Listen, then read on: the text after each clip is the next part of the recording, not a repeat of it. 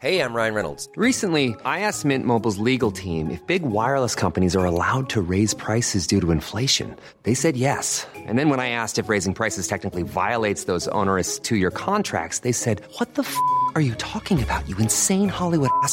So to recap, we're cutting the price of Mint Unlimited from $30 a month to just $15 a month. Give it a try at mintmobile.com slash switch. $45 upfront for three months plus taxes and fees. Promo for new customers for limited time. Unlimited more than 40 gigabytes per month. Slows. Full terms at mintmobile.com. Bonjour à tous et bienvenue ce matin à l'heure des pros. La semaine dernière, la grande famille de TF1 a rendu hommage à Jean-Pierre Pernaut, ce héros de la France des campagnes, des villes et des traditions. Lundi, TF1 n'a pas invité Jean Lassalle à son débat présidentiel. Jean Lassalle, ce personnage du trésor qui défend la ruralité, les pieds dans la glaise et la tête dans les étoiles. Jean Lassalle boycotté dans la maison de Pernaut. Certains y verront un paradoxe dans un monde de faux semblants où les actes ne suivent pas les paroles. Hier, Lassalle a menacé de quitter le terrain. Il a raison.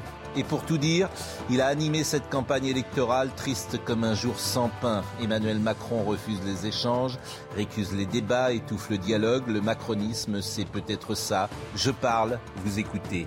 Le macronisme, c'est je décide, vous exécutez. Le macronisme, c'est je sais, vous obéissez. Un Premier ministre potiche, des ministres fantoches. Heureusement, hier, Jean Lassalle était là. Il a réveillé une campagne que le président de la République imagine déjà écrite. Attention nous sommes tous des gens Lassalle. Gérard Carreau, Philippe Bilger, Dominique Jamais, Laurent Geoffrin. Bonjour, il est 9h. Les infos d'Audrey Berthaud.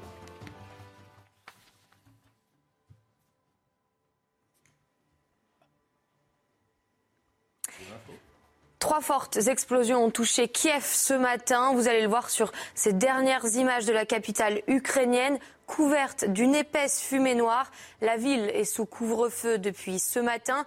Les habitants sont confinés jusqu'à demain 7 heures. Une série de frappes a fait quatre morts hier. Et puis l'épidémie de Covid repart à la hausse en France. Les derniers chiffres de l'épidémie, regardez, le montrent. Plus de 116 000 nouveaux cas ont été recensés ces dernières 24 heures. À l'hôpital, près de 21 000 patients sont hospitalisés, près de 1800 sont en réanimation et 146 décès ont été recensés. Et enfin, le gouvernement prêt à aller jusqu'à l'autonomie en Corse. Déclaration choc de Gérald Darmanin dans un entretien à Corse Matin et à trois semaines du premier tour. Le ministre est attendu cet après-midi à Ajaccio. Il a qualifié l'agression d'Ivan Colonna d'acte manifestement terroriste parler évidemment largement ce matin. Nous sommes tous des gens la salle, disais-je. Il a menacé de quitter le terrain. Voilà quelqu'un qui a des euh, ses parrainages. Il peut même pas parler dans une campagne électorale. Mais c'est scandaleux. Voilà. C'est pas, pas, vraiment de la faute du gouvernement, c'est la, la, chaîne qui l'a pas pris. J'ai pas dit que c'était de la faute du non, gouvernement. Non, parce que vous avez fait une charge percutant. Sur, sur, le, sur la Macronie, vous n'avez pas, vous pas me dire que vous avez bah, Le président, il veut pas parler. J'ai dit hein simplement qu'il voulait pas parler. Et j'ai dit c'est peut-être. Ah, c'est pas sûr. J'ai dit c'est peut-être ça le macronisme. c'est rigoureux. Je comme, décide. C'est rigoureux comme raisonnement. Oh, bah, bonjour.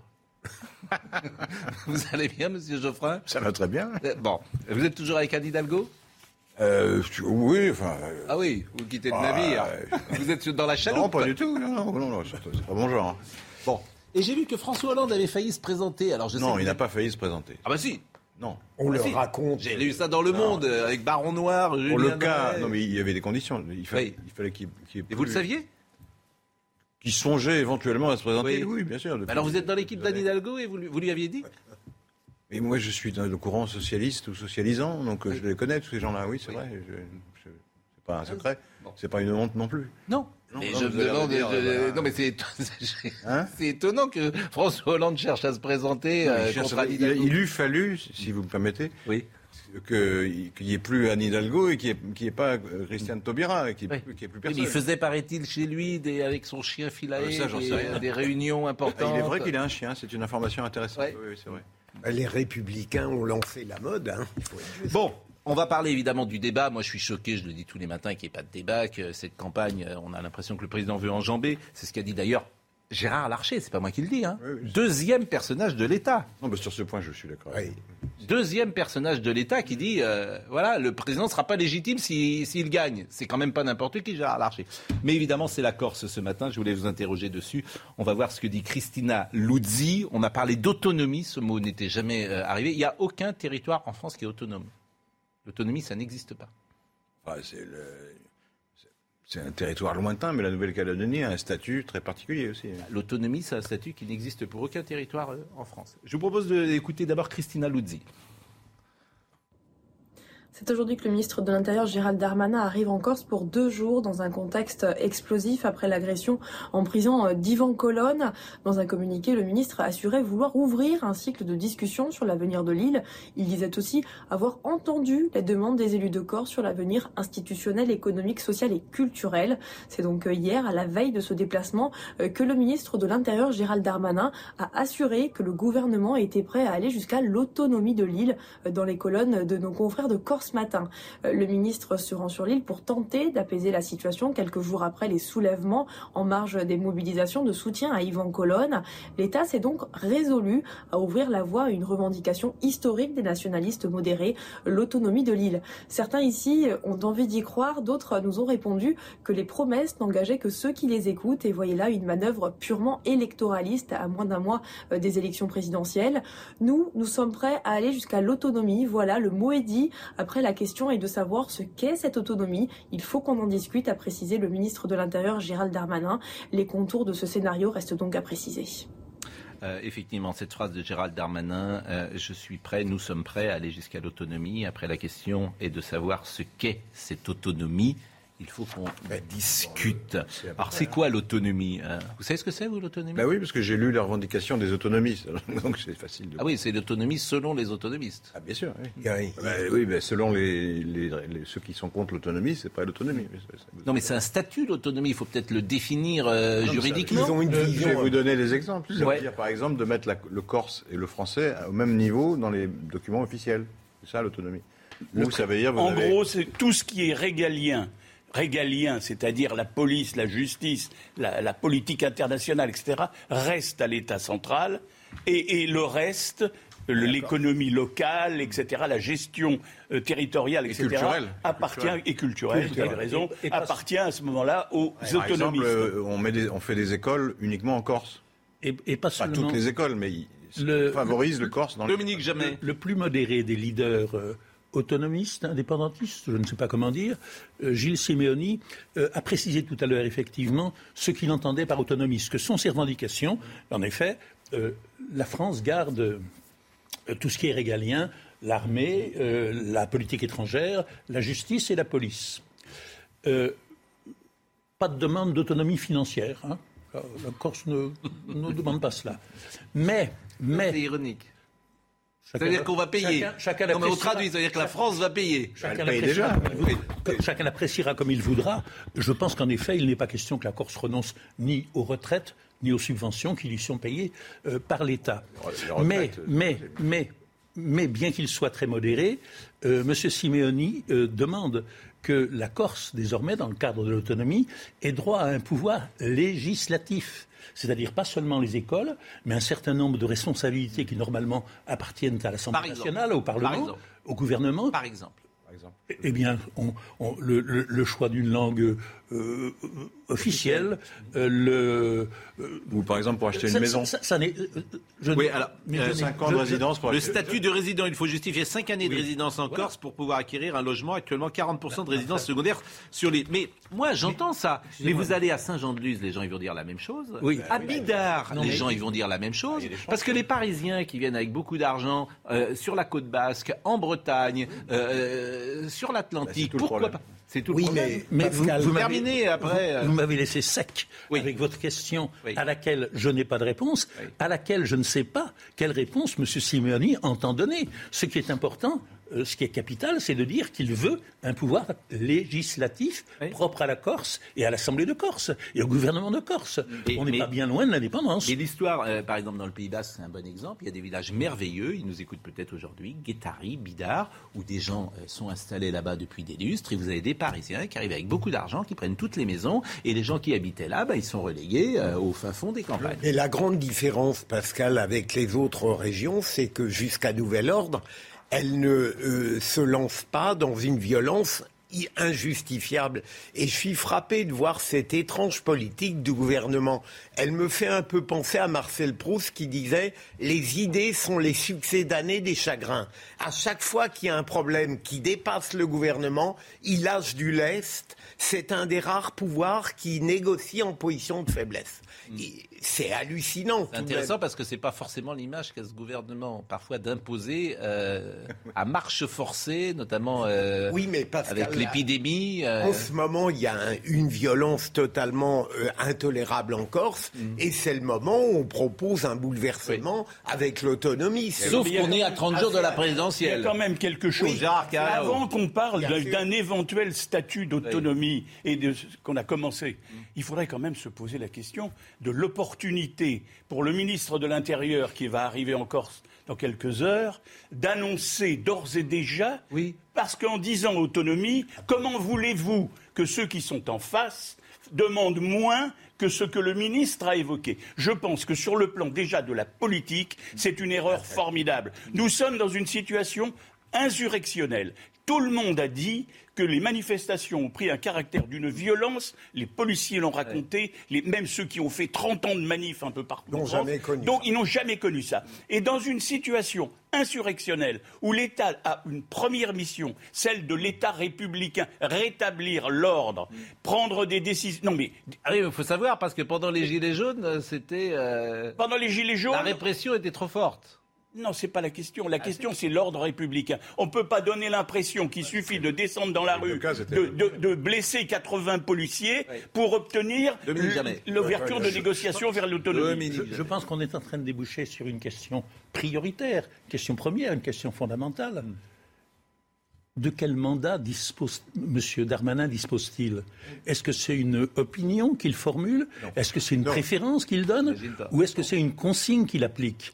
Et pour l'instant, que je sache, M. Darmanin ni M. Macron ne sont reconduits dans leurs fonctions après avril Mais ou juin tous- prochain. Tous les Corses ne sont pas forcément sur la position des, Non, non, des mais- autres non, mais attendez, nationalistes non, mais- les plus non, euh, rudes. Il y a j'entends- beaucoup de Corses qui ont mais- envie de rester évidemment en Je- France. j'en- J'entends bien, mais avant de parler, avant j'entends même bien. de parler du contenu de l'autonomie, qui est en droit de donner l'autonomie à la Corse? Est-ce que c'est M. Darmanin? Est-ce que c'est est-ce que c'est le président pas est- est- Écoutons quelques réactions. Est-ce que c'est nationale. est-ce que c'est l'Asse- est-ce que c'est l'Assemblée nationale? Je me souviens, je me souviens, je sais plus précisément ce qu'avait dit Raymond Il Barre. faudrait régler cette Les question. Corses, s'ils veulent l'indépendance, qu'ils Voilà. la prennent. Voilà. Voilà ce qu'avait dit Raymond Barre. Voilà. S'ils veulent l'indépendance, Voilà. qu'ils la prennent. Ce qui est effrayant, Ils n'en veulent pas. ce qui est effrayant après des décennies d'agitation, Oui. alors que la Corse a été rattachée à la France en 1769, Oui. c'est qu'il y a maintenant 35% de Français, nous dit-on, qui disent Ah, la Corse, eh ben oui, qui s'en aille. Non, personne ne dit ça. Si. Moi, on est très attaché à la Corse. Arrêtez. Oui, mais vous, vous, oui. nous, quoi, la le France, sondage, le sondage le plus récent dit que 35% des Français acceptent l'autonomie de la Corse. Certains le disent. tout de même, ouais. Je ne parlerai pas de la Bretagne qui est colonisée par l'État français depuis. euh, Cannes de Bretagne s'est marié avec, euh, Ni de l'Alsace, avec ni- François de.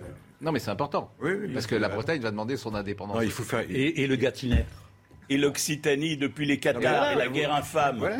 Et voilà. Et le 6e arrondissement va demander son, arrondi- son indépendance, fait. cher ami. C'est déjà fait. Nous sommes, Ah, ça ne m'étonne pas. de tout. Racontez-nous. Non, mais il faut, il faut remarquer deux choses. Un, c'est c'est vrai que c'est hallucinant de voir que c'est sous la violence que les revendications autonomistes sont prises en compte alors qu'elles existent depuis euh, 40 ans. Bon, Oui. Premier point. de Deuxième point. Deuxième point. le Pérou à Orléans. Deuxième point.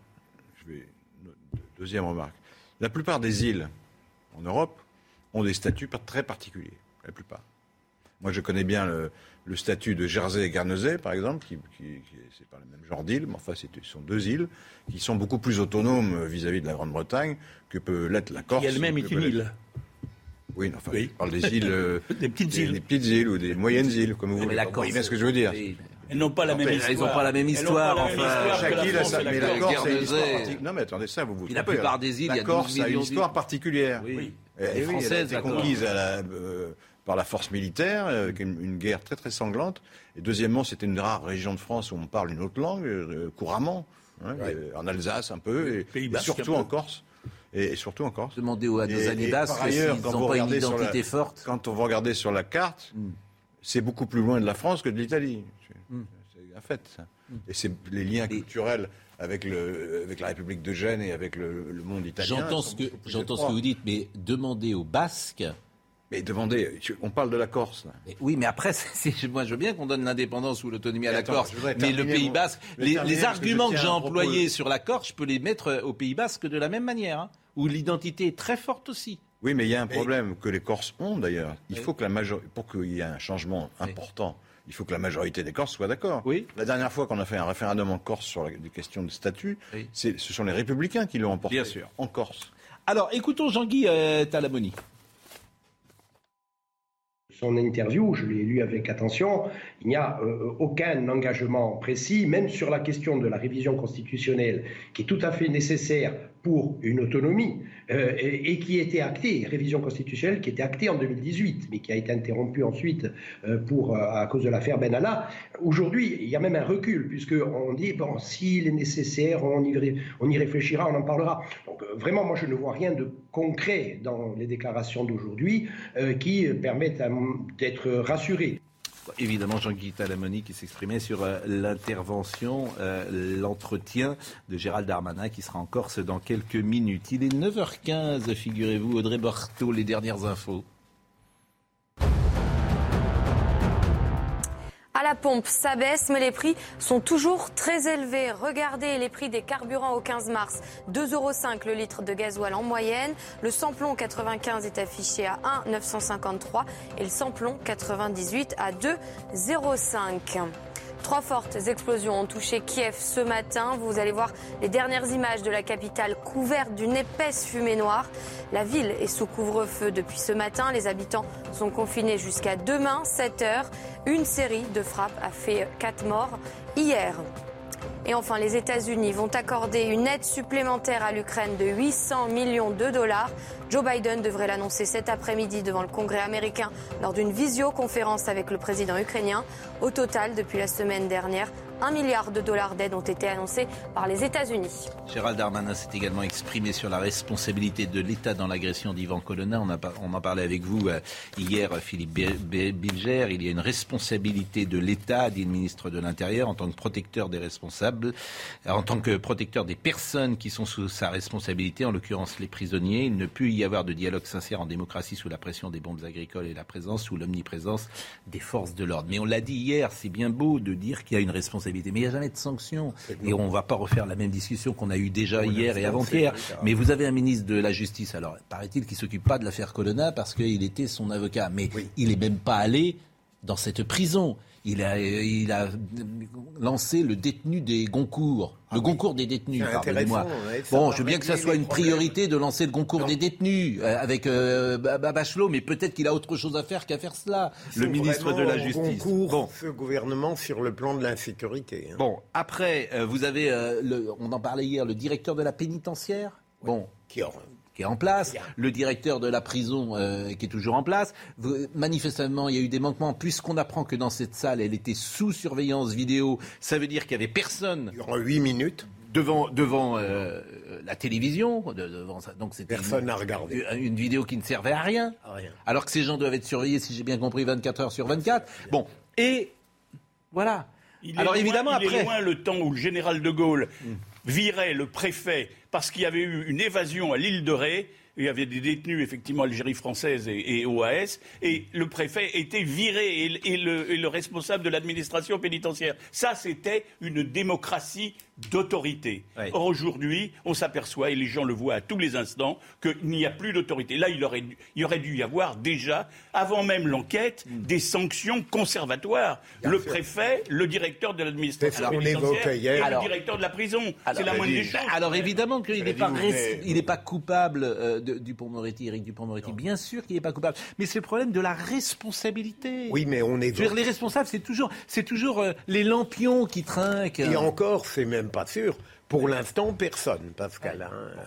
Donc, euh, donc Dans évidemment. cette prison, Alors, euh, Patrice vous- euh, je vous rappelle que vous venez de passer un, un an et plus à contester l'autorité euh, Ah sanitaire. non. bah oui. Ah non, non, euh, Eh oui, c'est pareil. non. Pas par la violence, mais par le verbe. Si vous me permettez, c'est pas pareil. Vous n'avez Euh, cessé de, de je- je- contester. je conteste. Vous aviez peut-être raison d'ailleurs, mais Je vous rappelle que vous avez contesté l'autorité pendant un an et demi. Je n'ai pas contesté l'autorité. Non, je n'ai pas contesté l'autorité. Je dis que tout ce qu'on a fait en France depuis deux ans me paraît disproportionné. C'est un poil différent. Et qu'on a instrumentalisé la peur comme on va instrumentaliser d'autres sujets pour que tout le monde soit bien tranquille chez soi. Voilà. On a le droit de dire ça Oui. ou pas? Vous faites rire. Ben, je vous fais rire. C'est ma- c'est marrant que ce soit les- que les gens de gauche aujourd'hui vous Excusez-moi êtes prêts. Mais quel rapport avec la gauche Mais parce que vous, vous êtes toutes les libertés, elles ont sauté pendant deux ans, je ne vous ai pas entendu. Je trouve ça fascinant qu'on soit euh, à, Oui, vous à- à front à renversé. contester les décisions du gouvernement, ce qui est normal. Vous avez le Mais droit. vous- mais- mais- Et quand on les conteste par ailleurs, vous dites Ah, il n'y a plus d'autorité, etc. Je ne conteste pas l'idée d'autorité, mais j'ai le droit de contester variable, les idées. C'est le principe de la démocratie quand même. On a le droit de, on a le droit de contester. Vous, aujourd'hui, la dis, gauche, je le dis. La gauche, vous êtes que pour les restrictions. Mais la gauche, quelle et gauche pour la vôtre. non, vous n'êtes, n'avez qu'un mot à la bouche Mais pas du interdiction. tout, mais pas du tout. Et vous avez des cartes de prêche. Mais, mais vous, c'est du baratin. ça. Ben, c'est des baratins, vous- peut-être, mais ça mais, fait- mais, Quand vous êtes en difficulté sur vos, vos positions, vous vous attaquez la mais gauche. pas du tout. Qui n'a rien dit, qui n'a rien fait en l'occurrence. Je m'étonne. Hier, il y avait Mathieu Slama qui était là. Hmm. Vraiment, c'est un jeune essayiste, etc. Et, et d'autres, je veux dire, Monsieur Comte-Sponville, je ne vais pas tous les citer, etc., ont souligné quand même la perte de liberté dans cette séquence-là. Vous, ça vous Mais intéresse mais pas j'ai pas- je ne Mais conteste pas surtout, que- je C'est- vois pas c'est- le- C'est quand même une. Je vois pas le rapport, hein. c'est- quand même une étrange époque que celle où l'on vit par- en France par rapport à la sécurité. Les nationalistes corses, les indépendantistes corses devraient se féliciter tous les jours que la peine de mort ait été abolie en France et que les trois assassins du préfet Erignac, un homme bon, un homme juste et un homme intelligent, aient survécu à l'assassinat de ce préfet. Au lieu de quoi on défile et l'on se bat dans les rues de Bastia et d'Ajaccio en disant que c'est l'État français qui est l'assassin. À l'origine de toute cette affaire, il y a bel et bien un assassinat, c'est celui du préfet Erignac. Et ça, même faut les le Corses, rappeler. même Ah, les Corses devraient s'en souvenir. Voilà, il faut le rappeler. Et malheureusement, fois, ça a début. ravivé ces délires, État français assassin. Voilà. Mais là, est-ce que je peux dire Je un mot euh, à Laurent Euh, Vous mettez sur le même plan, Laurent, quelque chose qui me paraît tout de même euh, incomparable. Euh, Lorsqu'on discute l'autorité, entre guillemets, sanitaire, on discute quelque chose qui n'est pas euh, frappé du sceau de la vérité absolue. En revanche, lorsque l'État n'intervient pas à la suite d'un grave dysfonctionnement pénitentiaire, c'est tout à fait autre Mais- chose, mais me vais- semble-t-il. Je vais redonner l'exemple des Gilets jaunes, dont on a fait la promotion très largement euh, sur ce plateau, comme sur beaucoup de chaînes de télévision. Et il se trouve que ce mouvement. Mais si vous m'interrompez à chaque non, fois. mais me- dites pas que vous j'ai fait la promotion. après, mais dites pas que j'ai fait de la promotion des Gilets bah, je jaunes. n'ai pas fini ma phrase, excusez-moi. Bah, elle n'était pas très intéressante, votre phrase. Mais ça, c'est vous qui le dites. euh, Vous, trouvez que vous me dites que des choses intéressantes, vous? Oui, bah oui. À mon avis, ça se discute sur ce point. Hein il, y aurait, il y aurait un débat sur savoir si c'est vraiment intéressant ce que vous racontez. Non? Je peux terminer ma phrase C'est ou une pas révolte, sire Non, c'est une révolution. Bon, terminez votre phrase, mais je, Je n'ai pas fait la promotion Vous des Gilets avez jaunes. donné très largement la parole aux Gilets jaunes qui se plaignaient justement des, entre guillemets, violences policières, que alors, ça est étalé à longueur d'émission, euh, alors que la- on pourrait dire, euh, à l'inverse, que la police ne faisait qu'essayer de rétablir l'ordre républicain. oui, Or, vous n'avez cessé, évidemment, de, de- de donner l'importance à la protestation. Non, non, non, la violence policière, non. je, Je, je- je récuse, là. Je, récuse ce mot Je- je, ne violence devais pas être. Je suis pas venu à ces émissions finalement. Je, je récuse Les gilets jaunes, quand un même, clone on peut constater que les gilets, jaunes, les gilets n'avaient tué personne quand même.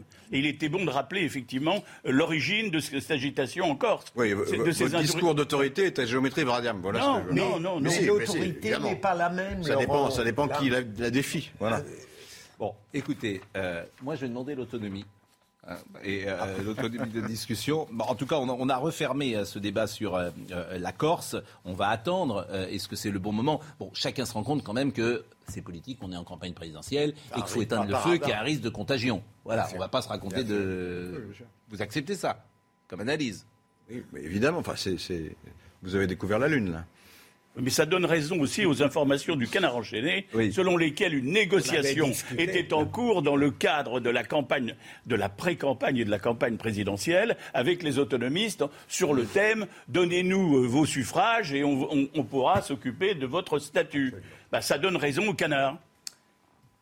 Bonne analyse. Voilà, Monsieur Carrero, lui, dit des choses intéressantes et intelligentes. Je vous en remercie. La pause. À tout de suite. Quand c'est de droite, c'est toujours intéressant. Ah ben, vous le reconnaissez. Rendez-vous avec Jean-Marc Morandini dans Morandini Live, du lundi au vendredi, de 10h30 à midi. On a fait deux erreurs dans cette première partie. J'ai dit euh, seuls les lampions trinquent. Évidemment, c'est les lampistes. les lampions, c'est autre chose. Et puis on a dit que la Corse était euh, rattachée à la France en 1769. Mais à culpa. C'est évidemment 1768 puisque la naissance du grand mot- homme. on, pourrait, la- on pourrait contester le mot rattaché, parce qu'elle a été conquise. Oui. La- L'un bon, n'empêche pas et, l'autre. et- et- et la naissance Oui, du grand homme. C'est une. conquise. S'il vous plaît. On édulcore. On la édulcore. On édulcore. La, la naissance du grand homme, c'est 1769. Il était français. C'est euh, Napoléon Bonaparte, vous le savez. Euh, il est 9h30. Audrey Berthaud, là les infos. Le gouvernement prêt à aller jusqu'à l'autonomie en Corse. Déclaration choc de Gérald Darmanin dans un entretien à Corse Matin. Le ministre qui a qualifié l'agression d'Ivan Colonna d'acte manifestement terroriste est attendu cet après-midi à Ajaccio. L'épidémie de Covid repart à la hausse en France. Les derniers chiffres de l'épidémie le montrent. Regardez, plus de 116 000 nouveaux cas ont été recensés ces dernières 24 heures. À l'hôpital, près de 21 000 patients sont hospitalisés. Près de 1800 sont en réanimation et 146 décès ont été recensés.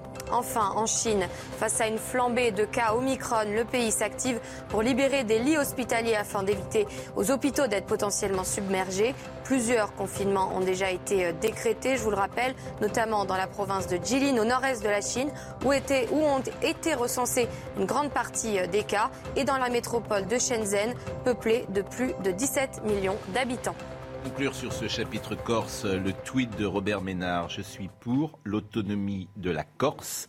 La France est assez forte pour accepter ces différences. Moi, je veux bien entendre ça. Je veux bien également la deuxième pa- partie l'entendre dans la bouche de Robert Ménard. La France est assez forte pour accepter ces différences. Parce que euh, je, je- je veux bien qu'on ait des différences de mœurs, des différences de langue, des différences d'habitude, des différences de comportement. Mais pourquoi pour les Corses et pas pour les autres? Suivez mon regard. régions. Suivez mon regard, vous avez bien compris. Parce que Vous voulez dire les autres régions ou les autres et les autres au sens large, euh, si vous voulez, les autres au sens large. Les- la, la France est assez large et est assez forte pour accepter ces différences. Pourquoi pas pas, très assimilateur, vous voulez dire Pas très. mais vous m'avez compris. Et puis pourquoi pas le Pays Basque Et puis pourquoi pas la Bretagne Et puis pourquoi pas euh, l'Alsace, etc. c'est parti pour. Et c'est quelque chose de fascinant de voir se détisser Oui. peu à peu ce que les siècles ont fait. Exactement. Moi, j'ai vécu dans une euh, France où les professeurs d'histoire disaient, à partir d'un petit noyau, la France s'est faite par agrandissement successif et s'est vue rattachée que- quelquefois par la conquête, d'autres fois par plébiscite, un certain nombre de provinces, de régions, avec leur originalité, qui constituent l'ensemble français. Et voir des gens euh, vouloir prendre leur distance avec cet ensemble ne me réjouit pas. Je suis d'accord avec vous. À marche forcée. sans faire des imbéciles. euh, à marche forcée. euh, Dans, dans ma génération, je dois être peut-être la dernière génération qui a connu euh, des gens qui étaient nés fin du 19e siècle, début du 20e siècle en Bretagne. Ils n'avaient pas de mots assez durs sur la politique de l'État français qui, à marche forcée, à marche forcée, bien sûr. les avait obligés à oublier de parler le breton. Absolument, mais, Je, dois le dire. Puisque- Et c'était puisque- des gens qui étaient nés entre 1900 et mais 1920. puisque nous parlons Antiquité, il y avait une chanson qui était assez emblématique de la sensibilité française, c'était, vous savez, Maurice Chevalier, et tout ça, ça fait d'excellents français. Oui, et tout ça, ça fait. Mais dans une Alors, ambiance, dans une ambiance générale depuis Allez. cinq ans de, décol- de, de critique contre la colonisation, souvenons-nous quand même, bien évidemment, tout ce qui va dans le sens du détricotage du territoire national va trouver un écho. Le retour des tribus. Bien sûr. C'est le papier de. Non, on va en- enchaîner, mais c'est Michel Maffezoli qui nous a parlé de ça hier longuement. Oui. Le retour des Non, mais tribus. la Corse n'est pas une tribu, excusez-moi. Oui, enfin, c'est métaphorique, le retour des Ah oui, tribus. bah, Vous avez bien métaphore. compris. S'agissant, s'agissant de la Corse, on pourrait se poser la question. Non, mais le retour des tribus, c'est une Vous métaphore. allez faciliter le- le- les rapports avec les Corses. vous. Je ne suis pas ministre, je je de l'Intérieur. vous voyez, Oui. là, vous nous Je piégez. ne suis pas ministre de l'Intérieur. Parce qu'on sait bien que si vous avez bien compris que c'était métaphorique le mot tribu. Vous nous piégez, vous faites du politiquement correct. C'est pas bien. bien sûr, vous nous prenez pour des Allez, enfants parlez, de. en parler aux Corses. vous Bon, mais je vous répète, c'est Si une. vous voulez c'est que les rapports générique. soient bons, il faut vaut mieux éviter ce Bon, genre de- pas de a- débat. Il n'y a rien de clanique en Corse, c'est bien connu. Pas de débat. Pas de débat. Hein le président de la République veut parler à Ah personne. oui, c'est comme pas de vous, débat. voilà. Bon, moi j'a- j'adore Jean Lassalle, mais tout le monde aime Jean Lassalle. Ah, la oui. personnalité, tout le monde tout le monde l'aime Oui, bien. euh, On poli- partage. Politiquement, on ne peut C'est pas autre dire- chose. Bah oui, bah, Mais on l'aime bien. On l'aime bien. Vous l'aimez pas Bon, Il Moi, me je l'aime fait- bien. il me fait Alors, rire comme tout donc, le monde. hier, il en a marre, il a raison, il a eu ses 500 signatures, il n'a pas le droit de parler. On ne l'invite pas sur TF1. Je quand disais il- tout à l'heure, quand il- TF1, c'est le chantre. il- la semaine il parle- dernière. Quand il parle, on ne le comprend pas. Si, ah bah, ça c'est pas bien. Ça, on comprend très bien. Euh, la semaine dernière, C'est le manque TF1 d'une nous fait le chantre de Jean-Pierre Pernaud, Ouais. à juste titre. Ouais. D'ailleurs, la France rurale, on fait des tonnes. Jean Lassalle, qui est un personnage du Trésor, on ne l'invite pas. Écoutez Jean Lassalle. Je ne sais pas si je serai encore candidat ce soir. Parce que cette élection n'a plus aucun sens. Elle ne ressemble plus à rien. C'est l'élection suprême d'un des plus grands pays du monde. Et regardez, il reste deux malheureux débats auxquels je ne serai pas invité, pas plus qu'hier soir.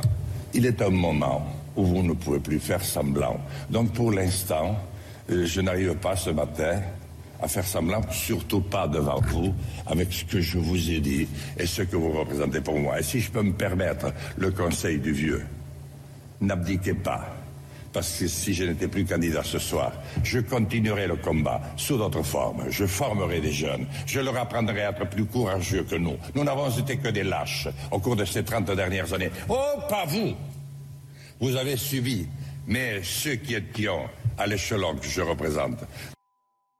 Dire que Macron vit de la salle, bien évidemment, mais il n'a pas trop Comment envie. l'entendez-vous Il n'a pas envie de débat, euh, bien, bien évidemment. Donc il, y a Bah, il est toujours candidat. Bon, Ce matin, il est toujours candidat. Hein. Apparemment. Oui, mais parce que ça, Mais un coup, entre guillemets. Et. Un petit coup, oui. Et C'était il n'a pas le droit de se retirer. Semble-t-il, on n'a pas le droit de se retirer lorsqu'on a eu les parrainages. Oh. Ouais, non, non, mais le Conseil constitutionnel, euh, j'ai entendu dire ça hier de la part d'une source autorisée, Un on ne peut pas médical, se alors. retirer. Mais bon, je pense qu'effectivement, il a voulu Il pourrait faire ne un pas faire éclairage. campagne, c'est autre chose. C'était hier matin, ça, et il s'est toujours pas retiré, mais il a voulu faire un coup, et, Ah ben, et pourquoi pas, et faire un coup de pub. Bon, Et en on- et revanche, on a parlé de lui. voilà, en revanche, et ça, je vais vous interroger là-dessus. Ce qu'a dit Gérard Larcher, deuxième personnage Ah oui, de l'État, président du Sénat, ce qu'il a dit est absolument incroyable. S'il n'y a pas de campagne, la question de la légitimité du gagnant se posera. Bien sûr. Vous, bah, vous dites bien sûr. c'est- Mais- là, là, il y a danger. Si on en est là, si le deuxième personnage de l'État explique notre pays fracturé, endetté, confronté à de multiples besoins, a besoin de ce débat. Si Gérard Larcher explique que euh, Emmanuel Macron, si tant est qu'il gagne, euh, la question de la légitimité va se poser, Mais ça pas- devient compliqué. Mais Pascal, d'abord, Gérard Larcher euh, ne l'a l'a répété hier. Il l'avait déjà dit il y a quelques jours. Et ça me paraît très juste. Ça ne veut pas dire qu'il met en cause, si Emmanuel Macron était réélu, la légitimité de cette réélection, mais il dit euh, quelque chose qui m'apparaît de bon sens, c'est-à-dire que l'effacement démocratique qu'on risque euh, va probablement entraîner, après sa réélection, s'il est réélu, des frustrations considérables parce qu'on n'aura pas eu les débats sur les thèmes essentiels. Et je trouve que Gérard Larcher a tout à fait raison. Je ne veux pas croire un instant que Gérard Larcher soit inspiré d'une manière ou d'une autre par les déboires de Valérie Pécresse et qu'il s'apprête à contester une élection pour des raisons aussi médiocres. Non, mais vous savez, il y a un paradoxe. C'est que à la période euh, de la campagne présidentielle où nous sommes, habituellement, les gens, beaucoup de gens ont plutôt tendance à dire l'élection présidentielle, ras le bol, par-dessus la tête, on ne parle que de ça, on est saturé, etc. Et là, la situation nationale et internationale fait qu'au contraire, les gens sont demandeurs. C'est quelque chose d'extrêmement sain pour la démocratie, et bien qu'il n'y ait pas ces débats fumeux et ennuyeux qui font tourner le, bouton de la télévision très très vite à beaucoup beaucoup de gens, c'est sur les qualités fondamentales que l'on attend d'un président de la République que va se jouer l'élection. Est-ce que les candidats divers, les douze candidats, sont à la hauteur des responsabilités qu'ils briguent? Et à la lumière de l'Ukraine, à la lumière de la crise sanitaire et à la lumière de la crise économique et sociale qui s'annonce, effectivement, les gens se posent des questions sérieuses. Et puis, vous savez, même si les gens ne lisent pas point par point les programmes volumineux des candidats, ils savent à peu près à quoi s'en tenir sur les intentions, la position, la personne de chacun d'entre eux. Moi, je ne suis pas d'accord avec ce procès qui commence qui est une, forme de procès en, illégitimité, en disant il n'y a pas eu vraiment de campagne, donc quelque part, celui qui sera élu ne sera pas vraiment légitime. Et d'ailleurs, je pense que ça, c'est très dangereux. Et je m'étonne que le président du Sénat commence à alimenter ça. Parce qu'effectivement, cette idée-là va se répandre dans l'opinion la campagne, elle a quand même commencé, elle a eu lieu, il y a eu des débats. Il faut quand même pas raconter d'histoire. Il y a quand même eu des grands débats. Il y a eu le débat Zemmour-Mélenchon. Il y a eu le débat Pécresse. avec le président sortant. mais le président sortant, il l'a jamais fait. Attendez, là, moi j'ai vécu neuf élections présidentielles. il n'a jamais fait avant le premier tour. Et peut-être que la situation a changé. Alors, on ne peut pas lui reprocher aujourd'hui d'être alors, au nom de quoi Macron aurait dû être le premier à faire des débats avec ses, concurrents Mais tout simplement, c'est un mauvais procès. Et le procès en illégitimité, c'est grave. parce que ça veut dire, à partir du moment où le président aurait été mal élu, Laurent Geoffrin mal élu, eh bien, on pourra le contester. Et ça, c'est grave pour le Alors, je vais répondre. C'est vrai que les présidents sortants précédents ont fait ce que vous avez dit. Mais il se trouve qu'entre-temps, la situation a changé, et que la crise démocratique s'est approfondie et que les gens ont besoin de, de, débattre des questions qui vont se, se, poser pendant les cinq ans qui viennent, plus qu'avant. Alors écoutons, écoutons Julien.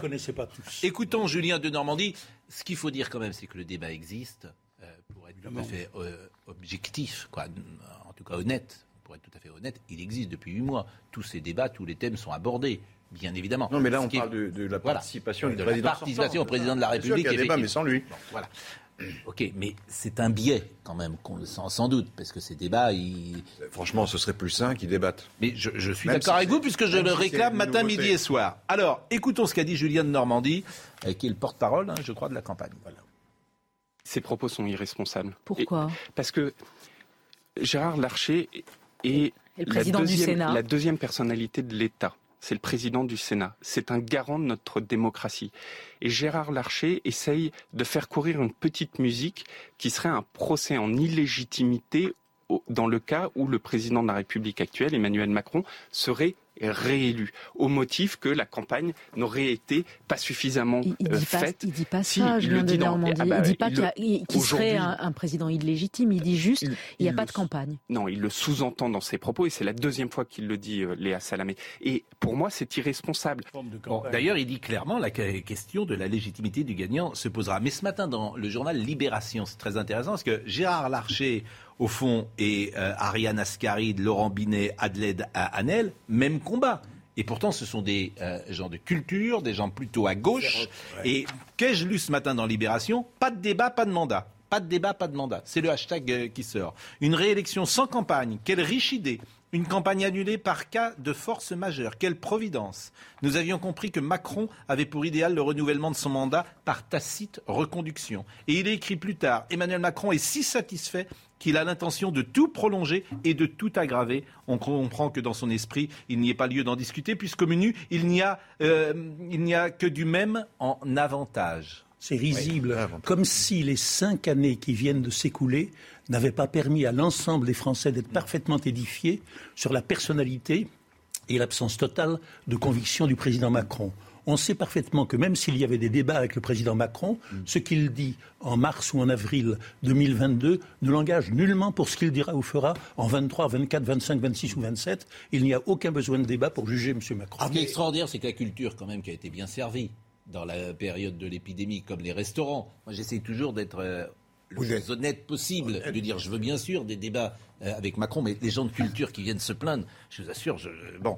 Et nous savons à quel type de démocratie va la faveur du candidat. La démocratie de confiscation, faite de conseils de défense, de procédures d'exception, de cabinets restreints, de majorité godillot et d'interviews de complaisance. Tout ceci qui avait déjà été particulièrement odieux pendant cinq ans devient inadmissible en campagne électorale. C'est signé par Ariane Ascaride, Laurent Binet, Adelaide Hanel, Alice Zenitzer. Il y a beaucoup de gens de culture je vous assure, parfois, tu as envie de leur dire que eux, ils sont en train de scier la branche sur laquelle ils sont. Si vous me permettez, si vous me permettez. Et ça ne nous empêche pas d'être particulièrement dur euh, sur euh, la présidence Macron, par ailleurs, ou, sur euh, certains sujets. Mais le, fait, Dominique, qu'on ait su comment il présidait durant cinq ans, ne rend pas inutile un vrai débat après on peut être nuancé sur ce hein. quinquennat. Non, non, non. Et, je, finis là-dessus. Euh, Gérard, ça me semble pour une fois discutable votre indignation,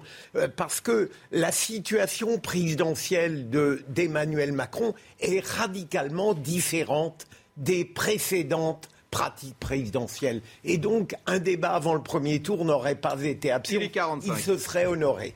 Il est 45, c'est Audrey Berthaud. Euh, dans une seconde. Vous voulez dire juste un mot? Tout ce que je voulais dire, c'est qu'il y a des présidents dont on connaît en gros l'idéologie, les préférences, la tendance. Euh, ce n'est pas le cas d'Emmanuel Macron. Ah si, on sait que c'est. Oh bah, Quoi si. ah, C'est le pragmatisme et la euh, politique de la demande. Voilà, c'est ce que, la politique de la demande. ce que je dis, c'est le pragmatisme. Et puis le. Bah, le cynisme des rattrapages à la fin. Bah, le cynisme aussi, pragmatisme et cynisme. la non pas la pause, mais Audrey Berthaud, il est 45, les infos. Le don du sang s'ouvre aujourd'hui pour les hommes homosexuels sans condition. Une avancée après des années d'interdiction suivie d'une limitation très stricte. Avant, il leur fallait respecter une période d'abstinence sexuelle de 4 mois. À présent, l'orientation sexuelle n'est donc plus un critère pour devenir donneur. Le gouvernement prêt à aller jusqu'à l'autonomie en Corse. Déclaration choc de Gérald Darmanin dans un entretien à Corse matin. Le ministre, qui a qualifié l'agression d'Ivan Colonna d'acte manifestement terroriste, est attendu cet après-midi à Ajaccio. J-25 avant le premier tour de la présidentielle. Jean-Luc Mélenchon crée la surprise. Il arrive en troisième position. C'est ce que révèle le dernier baromètre Opinionway pour CNews. Au premier tour, Emmanuel Macron est toujours en tête avec 30% des intentions de vote. Marine Le Pen obtient 19% des voix et Éric Zemmour arrive juste derrière avec 11% des intentions de vote. Ça va être intéressant d'ailleurs parce qu'on va en parler de ce baromètre. C'est vrai que parfois tu comprends rien à la politique. Moi je trouve que c'est incompréhensible si vous avez une clé, Marine Le Pen ne souffre absolument pas de ce qui se passe en Russie, alors qu'elle était quand même, elle avait pris des positions, disons, pro-russes, pro-Poutine. Éric Zemmour, au contraire, prend cela en boomerang euh, alors qu'il avait pris des positions euh, comparables. Jean-Luc Mélenchon, qui était également très pro-Poutine, très pro-russe, monte alors que tu pourrais imaginer que les mêmes causes produisent les mêmes effets. Donc je vous assure, parfois, tu peux être quand même un peu euh, surpris d'essayer de, décoder. Mais on en parlera, si vous le voulez bien, tout à l'heure. On termine sur cette affaire de, débat avec un échange, parce que parfois le président parle. Et quand, il parle, c'est intéressant. Je veux dire, quand il parle pas tout seul, quand il parle avec des gens, des vrais gens, si j'ose dire. Et, il a, ben, ça arrive, oui. Et euh, euh, il a rencontré une soignante, soignante non vaccinée, et soignante qui ne travaille pas. Et ça a été un échange d'ailleurs vraiment très intéressant pour le coup. Ça, c'est ça qu'on veut voir dans cette campagne. Écoutons. Monsieur, on n'a plus de travail, aidez-nous. Vous avez plus de travail? Pourquoi Pourquoi obliger les soignants? Pardon, pourquoi obliger les soignants de se faire vacciner? Monsieur, vous savez très bien que ça ne fonctionne pas. Mais Monsieur, comment on vit? Ensuite. Aidez les soignants, s'il vous plaît. On est en souffrance. Le gouvernement je sais que vous n'êtes pas le seul, mais on est en souffrance, monsieur. Aidez, les, soignants. il faut qu'on puisse retourner sur le terrain, monsieur, s'il vous plaît. Laissez-nous travailler. Et en plus, elle remonte, les chiffres remontent. Laissez-nous travailler. les chiffres remontent, on n'a plus de masques. Non, mais le choix qu'a fait le ministre, qui était un choix en conscience, c'est de dire quand on va dans un hôpital ou dans une maison de retraite, c'est pour être soigné. Bien sûr. or, le vaccin est efficace. Je, comprends que vous n'y croyez pas. Non. Mais, mais les chiffres sont là. Non, parce que mes, mes, collègues, monsieur le président, mes collègues travaillent avec le Covid pour soigner des gens Covid. Comment voulez-vous que ça fonctionne L'épidémie étant là où elle est, le ministre, il ne va pas bouger la semaine prochaine. vous me demandez une chose avec beaucoup d'émotion. Oui. Donc je m'arrête parce que Bien vous me touchez.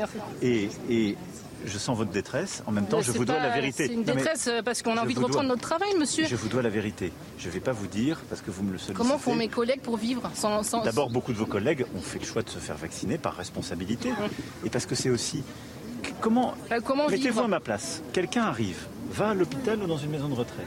Il met quelqu'un qui n'a rien à voir, qui s'est fait vacciner mais dont les, qui, est en situation de faiblesse, il l'attrape à l'hôpital parce que vous, vous avez pas fait de faire vacciner. Je, vais faire quoi? Je vais lui expliquer. Pas seulement, monsieur. Mais non, mais pardon, mais c'est ça la réalité. La responsabilité de l'État comme employeur dans les hôpitaux, c'est de quand même de dire quand on a des instruments pour protéger tout le monde, il faut les utiliser. Bon, raison. Ben, ça c'est intéressant. Et après, chacun euh, choisit son camp, si j'ose dire. Euh, je trouve qu'il y a quelque chose qui m'a étonné au départ, le choix qu'a fait le ministre. Bon, Sous-entendu, c'est j'y suis pour rien. Le choix qu'a fait le ministre. Bon, et puis après, à la fin, il dit Qu'est-ce que vous voulez que je fasse Vous cherchez la petite bête. Là. Comment? Vous cherchez la petite bête, comme on dit.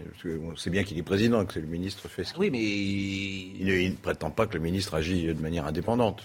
Il ne prétend pas. Mais bon, mais à la fin, quand même, il dit euh, si quelqu'un vient vers moi, la responsabilité, pourquoi pas? Bon, après, chacun euh, a un avis euh, là-dessus.